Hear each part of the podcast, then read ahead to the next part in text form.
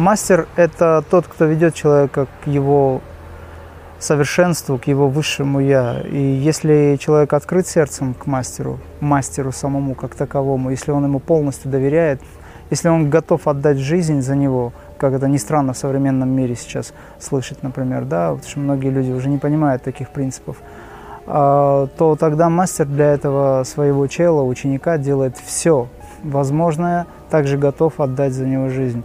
Вот такое вот единство очень быстро поднимает духовно ищущего. В современном мире люди в основном занимаются тем, что они выставляют, э, допустим, то, что называется условия. Ты мне сделай то-то, то-то, а я тогда буду э, для тебя там делать то-то и то-то. Ну, например, есть история о том, когда ученик говорит, мастер, я слышал, что вы великий, а покажите мне чудо, и я поверю, что вы мастер, что вы мастер. Соответственно, такое отношение ни к чему не приведет, потому что это корыстная э, цель это то, что называется от эго к сердцу. В принципе, любой человек имеет право на то, чтобы знать, действительно ли мастер таков. Но это тот человек, который живет от ума. А есть те люди, которые интуитивно чувствуют сердцем и чувствуют эту любовь, эту силу, этот духовный магнетизм. Соответственно, им не нужно от мастера никаких чудес, они просто действительно любят, верят и движутся в направлении саморазвития.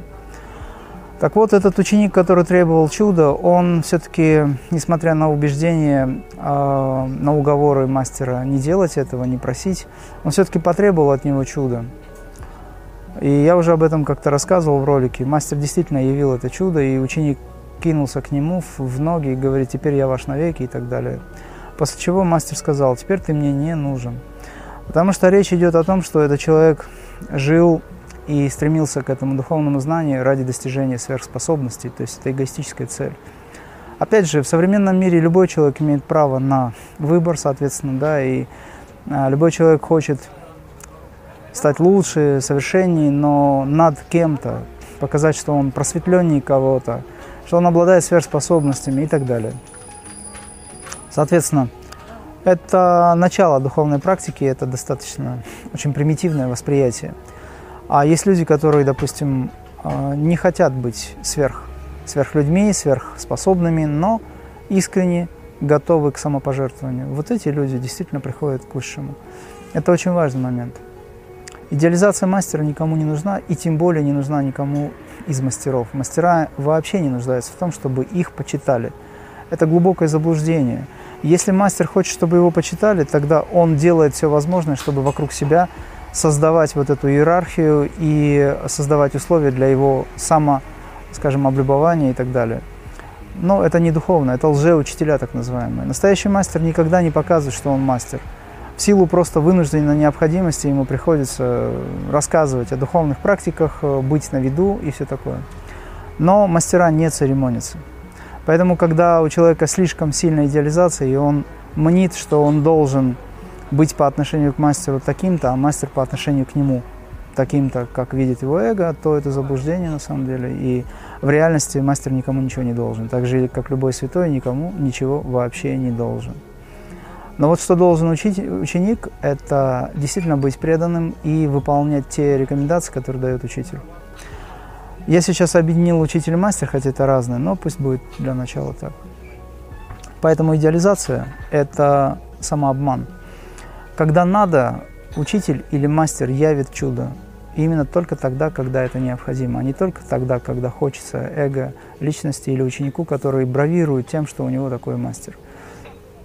Это детский сад. Но, тем не менее, это начало. Поэтому из детского сада мы идем в школу, обучаемся в школе – в школе мы получаем знания, становимся уже старшеклассниками, и, естественно, вы знаете, что дальше. Вот моя бы э, задача, вернее, моя, мое желание, чтобы все превратились в хороших профессоров, научных, скажем так, э, подкованных людей в духовном отношении, чтобы они могли действительно прийти, прийти к тому высокому завершению или завершенности, о которой говорят ситхи. И всем желаю того. Точнее, этого.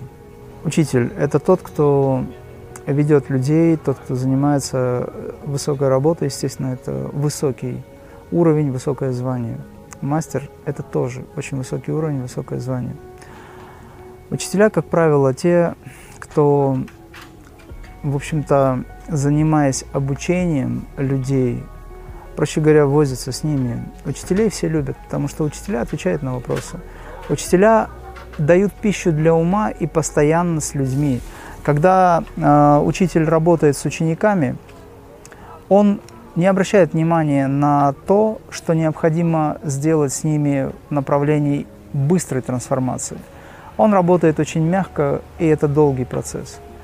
Но вот мастера, на самом деле, это те же учителя, но именно те, кто работают достаточно жестко. И мы знаем, что мастера ведут себя совершенно нелогично для ума. Мастера себя ведут именно так, чтобы разрушить стереотипы, убеждения, ложные убеждения, ложные сферы э, тех, кто идут за ними. Но вначале они договариваются. Вот, например, ко мне подошел один учащийся и очень сильно попросил меня о том, чтобы я не церемонился с ним для его же пользы, если в случае необходимости даже мог применить какую-то там силу там, и так далее, чтобы его остановить в чем-то. У него было много привязанностей. Я, естественно, спросил у него, ты готов к такой работе? Это будет больно для твоего эго. Но это очень быстрая трансформация. Он говорит, да, я готов. Конечно же, он э, достаточно хорошо держался и, в общем-то, поднялся над своими привязанностями. Сейчас ему намного легче. Но это было больно. Периодически он уходил от меня расстроенный. Потому что он сам просил, и я видел там, где нужно действительно поднажать, там, где нужно ускорить этот процесс. Мне приходилось ломать те стереотипы, опять же, а, по его просьбе, в какой-то степени даже требованию, доверяя мне, а я доверял ему в этом. Это достаточно неприятно для эго, но это очень быстрая трансформация. Очень часто происходит то же самое в жизни, когда люди получают удары жизни, судьбы, и они очень сильно переживают по этому поводу. Но в реальности это быстро меняет людей.